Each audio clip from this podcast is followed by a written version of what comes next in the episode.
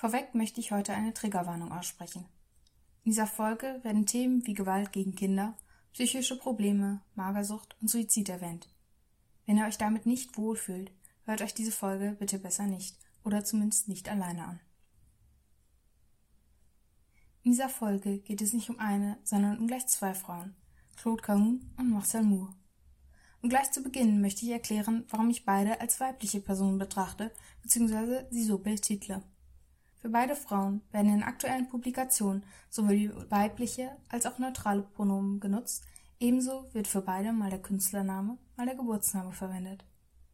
Im Fall von Marcel Moore bzw. Susanne Malherbe ist dies relativ einfach. Sie selbst nutzt ihren gewählten Namen, vor allen Dingen während ihrer jüngeren Jahre, hauptsächlich für ihre Kunst. Über sie ist weniger bekannt als über ihre Partnerin, aber in den Quellen gibt es keine Informationen darüber, dass sie sich selbst als nicht weiblich, nicht als Frau identifiziert hat. Bei Claude Cahun, geborene Lucy Schwob, ist das anders. Sie nutzt ihren gewählten Namen auch im Alltag.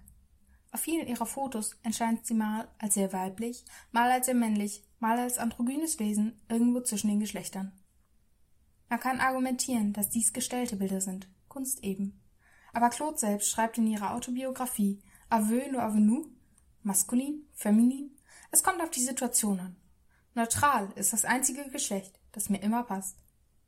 Trotz dieser Aussage nutzt sie für ihre Eigendarstellung weibliche Pronomen, weshalb auch ich diese im Folgenden verwenden werde.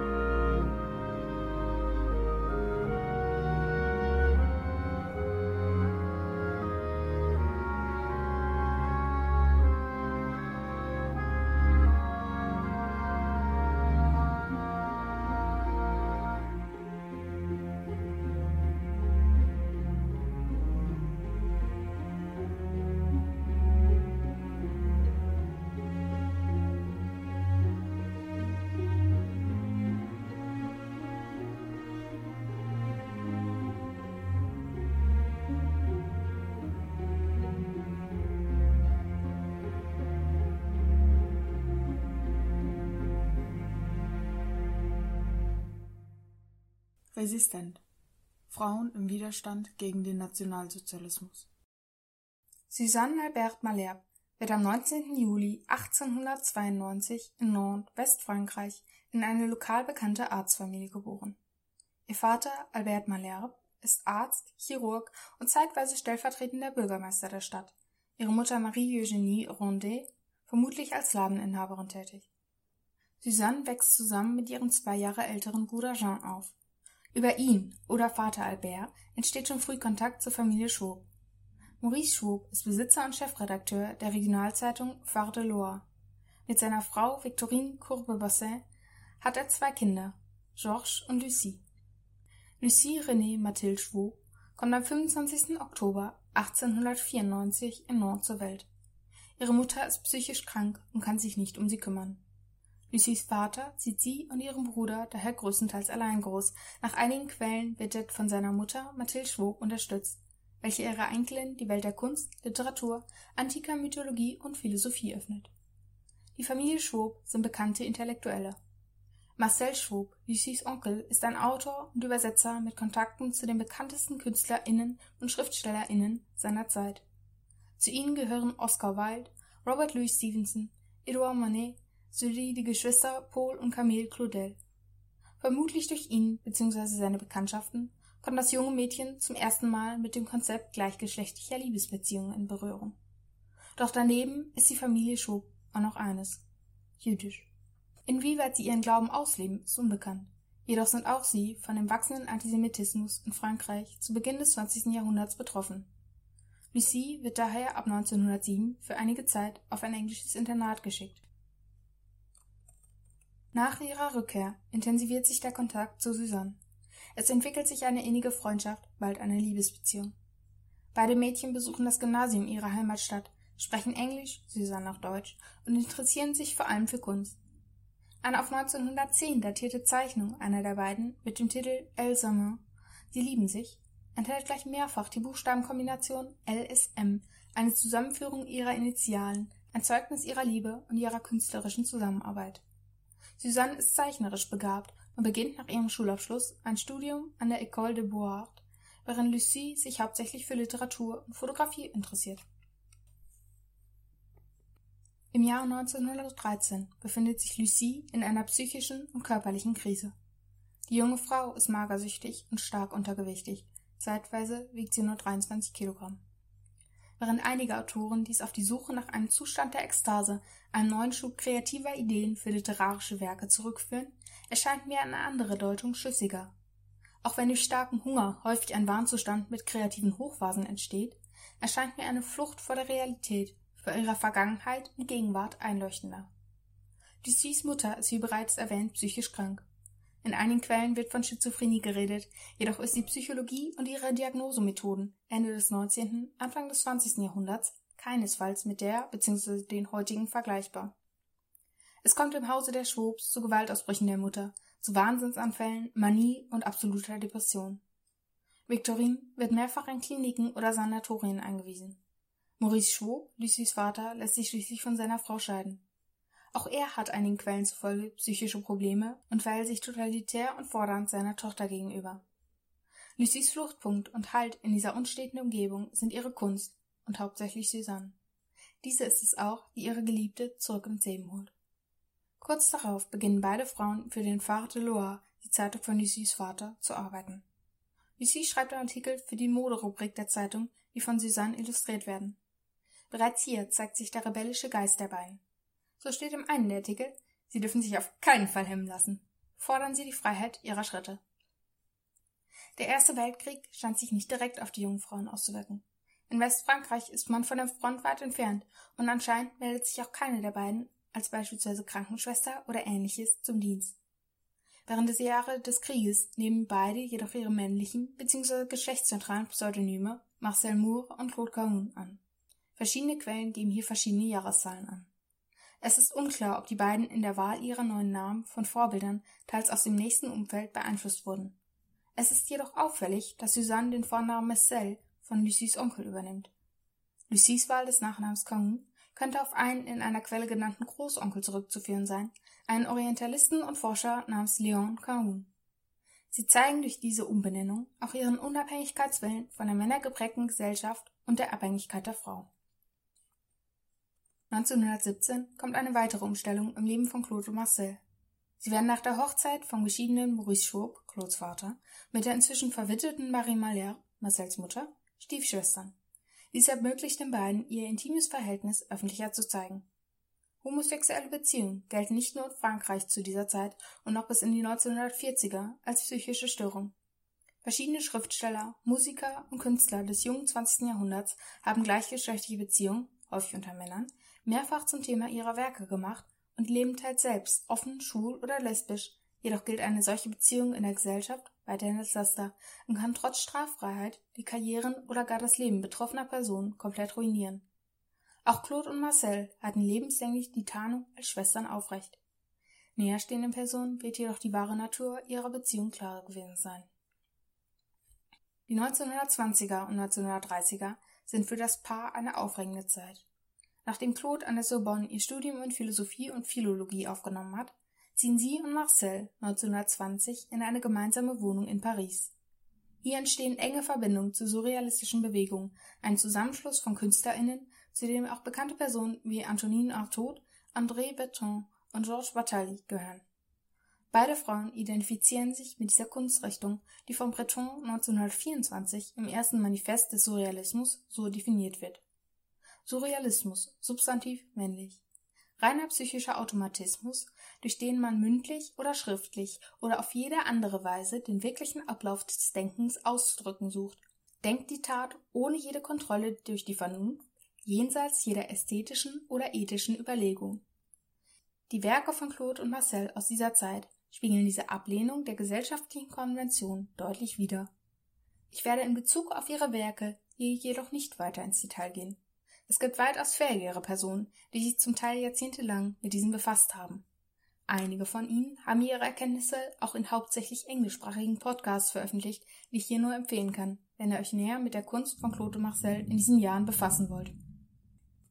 Die surrealistische Bewegung steht durch ihren Drang nach einem Umbruch der Gesellschaft der Partie Communiste Française PCF nahe.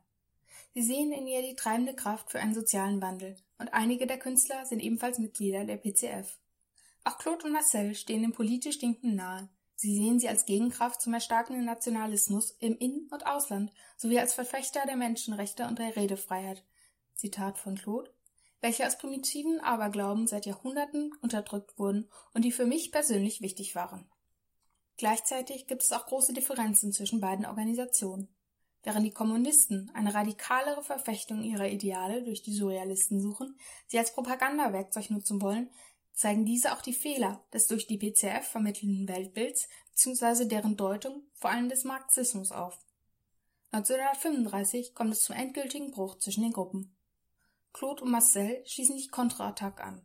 Es handelt sich hier um eine kurzlebige, vom Breton und Bataille gegründete Gruppe, die anders als die PCF die gesellschaftliche Revolution ohne Gewalt oder Werkzeuge wie Massenpropaganda und Hysterie, wie sie auch die Faschisten, besonders die deutschen Nationalisten und Hitler, verwenden, herbeiführen wollen.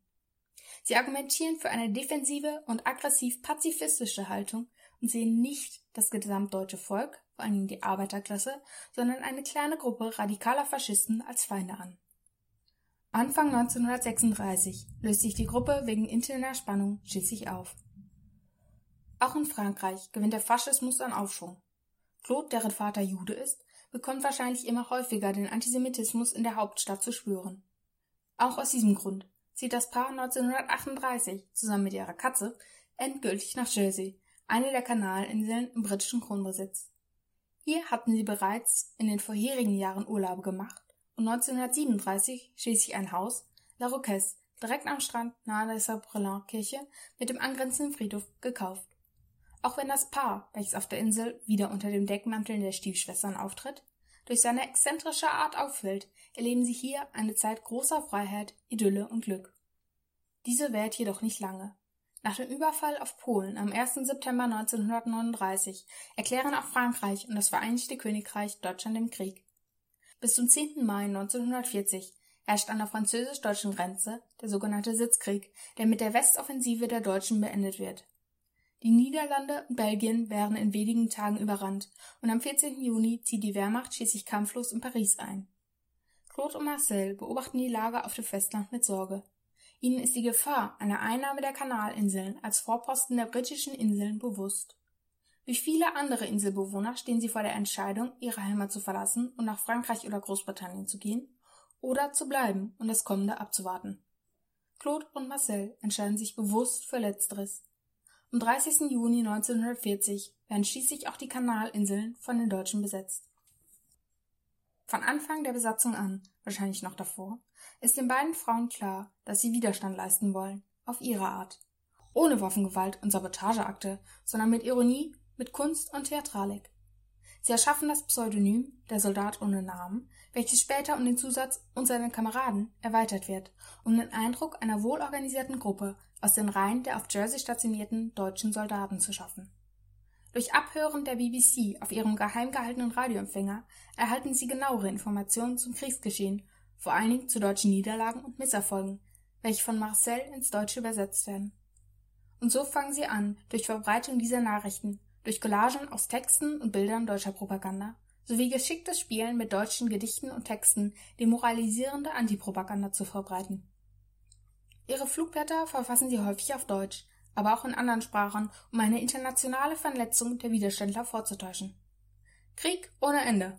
Unterschrieben der Soldat ohne Namen, heißt es in ihrem ersten Flugblatt, welches von Marcel auf Deutsch an der Schreibmaschine getippt und anschließend von beiden bei einem Zeitungshändler zwischen die Seiten von Magazinen geschoben wird.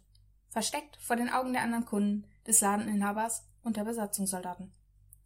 Andere Male tauchen Zettel in Zigarettenschachteln, deutschen Uniformen und frischen Gräbern deutscher Soldaten oder in bzw. an den Autos der Besatzer auf. Es entstehen später auch ganze gefälschte satirische Magazine des Soldaten ohne Namen. An vielen von Claude und Marcel Schriften findet sich auch der Hinweis Bitte weitergeben, welchen viele der Empfänger tatsächlich Folge leisten. Weiter bemalen die beiden Spielmünzen an der Kirmünz auf der Insel, um so weiter ihre Antipropaganda zu verbreiten oder schreiben unter Benutzung ihres Pseudonyms Bringen wir es hinter uns an Hauswände. Aber auch die Collagetechnik, die Claude häufig in ihren Fotografien vor dem Krieg verwendete, wird wieder aufgegriffen. In einem Brief schreibt sie an einen Bekannten, dass sie in einer deutschen Zeitschrift ein Propagandabild entdeckte. Auf der Seite war eine Fotografie eines marschierenden Regiments. Sie sahen voll Leidenschaft aus. Ich merkte, dass wenn ich das Foto zur Hälfte abdecke, sich der Eindruck komplett änderte. Die Beine, die Stiefel, ohne das Gesicht, hatten nichts Triumphierendes an sich. Sie waren schlammbedeckt, es gab tatsächlich welchen, sogar in diesem extrem trockenen Frühling, und, isoliert vom Rest, extrem müde. Kommentiert wird das so entstandene Bild mit Lieber Dreck und Drill als Glanz und Gloria, geschrieben in schwarzer Tusche und anschließend in einem von den Deutschen requirierten Häusern aufgestellt. Eine ihrer vermutlich wagemutigsten Aktionen spielt sich auf dem direkt neben ihrem Haus liegenden Friedhof von Saint-Prelat ab. Hier, wo verstorbene Besatzungssoldaten bestattet werden, verteilen sie auf einem frisch ausgehobenen Soldatengrab ein mit roter Farbe besprenkeltes Pappkreuz mit der Aufschrift Für ihn ist der Krieg vorbei, sowie ein Tierschädel. Den Deutschen ist vollkommen unerklärlich, wer hiervor verantwortlich gewesen sein könnte. Claude und Marcel beobachten währenddessen das Spektakel aus dem Friedhof von einem Fenster ihres Hauses aus. Neben diesen an die Allgemeinheit der Wehrmachtssoldaten gerichteten Texten und Aktionen erstellen sie auch speziell an deren Vorgesetzten gerichtete Antipropaganda. Versehen mit einer entsprechenden Zeichnung taucht auf der Insel beispielsweise ihre Umschreibung des Lorelei-Gedichts von Heinrich Heine, dessen Schriften von den Nationalsozialisten verboten wurden, auf. Ich glaube, die Wellen verschlungen, am Ende Schiffer und Kern, und das hat mit seinem Brüllen der Adolf Hitler getan. Unterschrieben ist der Text mit Heine, in Klammern Oberst, Fragezeichen, wobei hier mit Bezug auf den auf der Insel stationierten Wehrmachtoberst Heine genommen wird, wessen in Anführungszeichen Reinheit als Aria durch den Zusatz scherzhaft in Frage gestellt werden soll. Das in den Augen der Deutschen wahrscheinlich am stärksten verurteilende Stück ihres Widerstands ist ein Magazin, explizit an einen Kommandanten Knackfuß gerichtet. Hier fordern Claude und Marcel in einem Abschnitt die Soldaten zur Desertation auf auch wenn hierfür im Zweifelsfall Offiziere getötet werden müssen. Ihre vermehrten und immer größer werdenden Aktivitäten auf Jersey führen schließlich zur Verhaftung der beiden Frauen. Bereits 1942 waren erste Ermittlungen der Geheimfeldpolizei zum Soldaten ohne Namen aufgenommen worden, aber erst im Juli 1944 kommt es zu ihrer Verhaftung. Die Deutschen können nicht fassen, dass die 52-jährige Marcel und die 50-jährige Claude Zwei so unschuldig wirkende, nette Schwestern mit einem vielleicht etwas ausgefallenen Auftreten alleine hinter dem Soldaten ohne Namen stecken soll. In den vier Jahren ihrer Tätigkeit haben die beiden mehrere tausend Flugblätter auf der gesamten Insel verteilt, direkt unter der Nase der Besatzer und ihrer Ermittler. Und dies ist im Angesicht ihrer Aktivitäten tatsächlich wortwörtlich zu nehmen. Beide gestehen direkt und vollständig ihre Widerstandsaktion. Sie sind sich von 1940 an bewusst gewesen, dass es wahrscheinlich zu einer Verhaftung kommen würde und was sie in einem solchen Fall erwarten würde. Auf ihren Prozess im November des Jahres blicken beide Frauen später mit einem gewissen Humor zurück. Marcel erinnert sich beispielsweise an einen Kommentar Claudes, dass ihr nationalsozialistisch gesinnter Strafverteidiger ihn feindlicher gesinnt war als alle anderen anwesenden Offiziellen. Sie freut sich zudem über die Genervtheit der Nationalsozialisten, hervorgerufen durch ihre Aktivitäten von 1940 bis 1944. Auch Claude schreibt später, wie sie das Gericht mit dem Humor unterhalten. So wird beispielsweise das Magazin für Commander Knackfuß zum allgemeinen Grund der Erheiterung.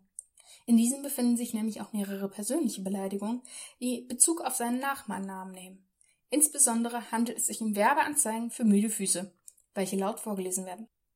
Beide Frauen wären in dem fünfstündigen Prozess schließlich zu sechs Jahren Haft wegen illegalem Abhören der BBC, sechs Monaten Haft wegen Besitz des Radios und einer Feuerwaffe sowie zum Tode wegen Verbreitung von Propaganda mit dem Ziel der Wehrkraftzersetzung verurteilt. Auch wenn es sich um eine ernste Angelegenheit handelt, kann Claude ihren Humor nicht zurückhalten und fragt, in welcher Reihenfolge die Strafen denn umgesetzt werden würden. Die Antwort ist weniger erheiternd. Das Todesurteil wäre das erste. Den beiden Frauen kommt hier jedoch erneut der Unglaube der Deutschen in ihre Unabhängigkeit von anderen Personen des Widerstands zugute. Auch wenn Claude und Marcel es vehement ablehnen, ein Gnadengesuch zur Erlassung ihrer Todesstrafen zu unterzeichnen, wird diese von der Kommandanten der Insel aufgeschoben. Das Paar verbleibt in Haft, voneinander getrennt. Die Trennung voneinander ist für die beide das härteste ihrer Situation. Beide begehen schon vor Prozessbeginn jeder mindestens einen Suizidversuch. Sie versuchen sich gegenseitig mit zwischen den Zellen hin und her geschmuggelten Nachrichten Mut zu machen, einander Trost zuzusprechen. Beide erzählen später, dass das Beste am Prozess das Treffen der jeweils anderen zum ersten Mal seit ihrer Verhaftung gewesen sei. Claude und Marcel verbleiben bis zur Befreiung Jerseys am 8. Mai 1945 in Haft. Sie ziehen anschließend wieder in ihr Haus La Roquette ein. Hier hatten nach ihrer Verhaftung die Nationalsozialisten gewütet. Ihre Kunstwerke, die sie hier aufbewahrten, sind quasi komplett zerstört oder fehlen.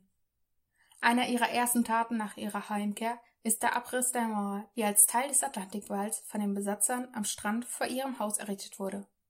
Und vor allen Dingen widmen sie sich wieder der Kunst. An ihrer ersten Fotografien zeigt Claude eine altgewordene Frau im Mantel und mit Kopftuch in der Tür ihres Hauses stehen. Zwischen den Zähnen hält sie ein Abzeichen der Wehrmacht, ein Adler mit Hakenkreuz. Marcel und sie haben die Nazis überlebt. Claude stirbt am 8. Dezember 1954 auf ihrer Wahlheimat Jersey. Ihre vorher schon schlechte Gesundheit ist durch die miserablen Bedingungen ihrer neunmonatigen Haft noch stärker in Mitleidenschaft gezogen worden. Sie wird 60 Jahre alt. Marcel bleibt in ihrem Haus auf der Insel wohnen. Sie begeht am 19. Februar 1972 Suizid, genau fünf Monate vor ihrem 80. Geburtstag. Das Werk von Claude Cahun und Marcel Moore wurde erst etwa 40 Jahre nach ihrem Tod wiederentdeckt. Ein Großteil ihrer Arbeiten fiel jedoch, wie bereits erwähnt, den Nationalsozialisten zum Opfer und gilt als zerstört bzw. verschollen. Auch wenn immer wieder argumentiert wird, dass die erhaltenen Fotografien allein Claudes Werk seien, findet man häufig Spuren von Marcel, die ihren Einfluss auf die Bilder zeigen. Inzwischen gibt es immer öfter Ausstellungen mit den Fotografien der beiden in bekannten Museen. Auf Jersey selbst gibt es die wahrscheinlich weltweit größte Sammlung ihrer Kunstwerke, die im dortigen Archiv besichtigt werden kann. Die Besetzung der Kanalinseln während des Zweiten Weltkriegs ist in Deutschland noch heute ein weitgehend unbekanntes Kapitel der Geschichte. Es gibt nur wenige zugängliche Dokumente, was sicherlich auch auf die groß angelegte Zerstörung der Akten der Wehrmacht kurz vor Kriegsende zurückzuführen ist.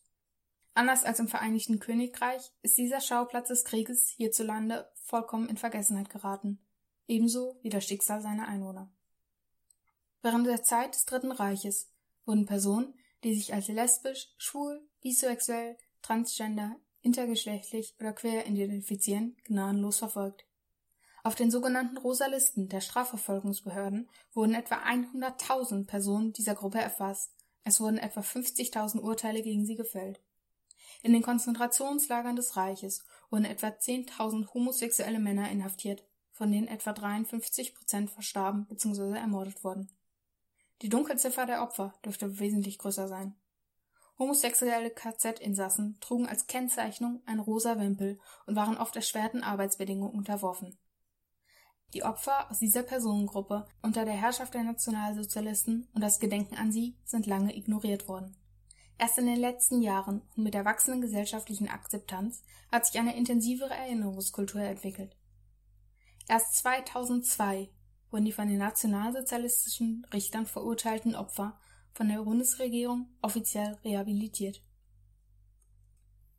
In Gedenken an Claude Cahun, geborene Lucie Schwob, 25. Oktober 1894 bis 8. Dezember 1954 und Marcel Moore, geborene Suzanne Malherbe, 19. Juli 1892 bis 19. Februar 1972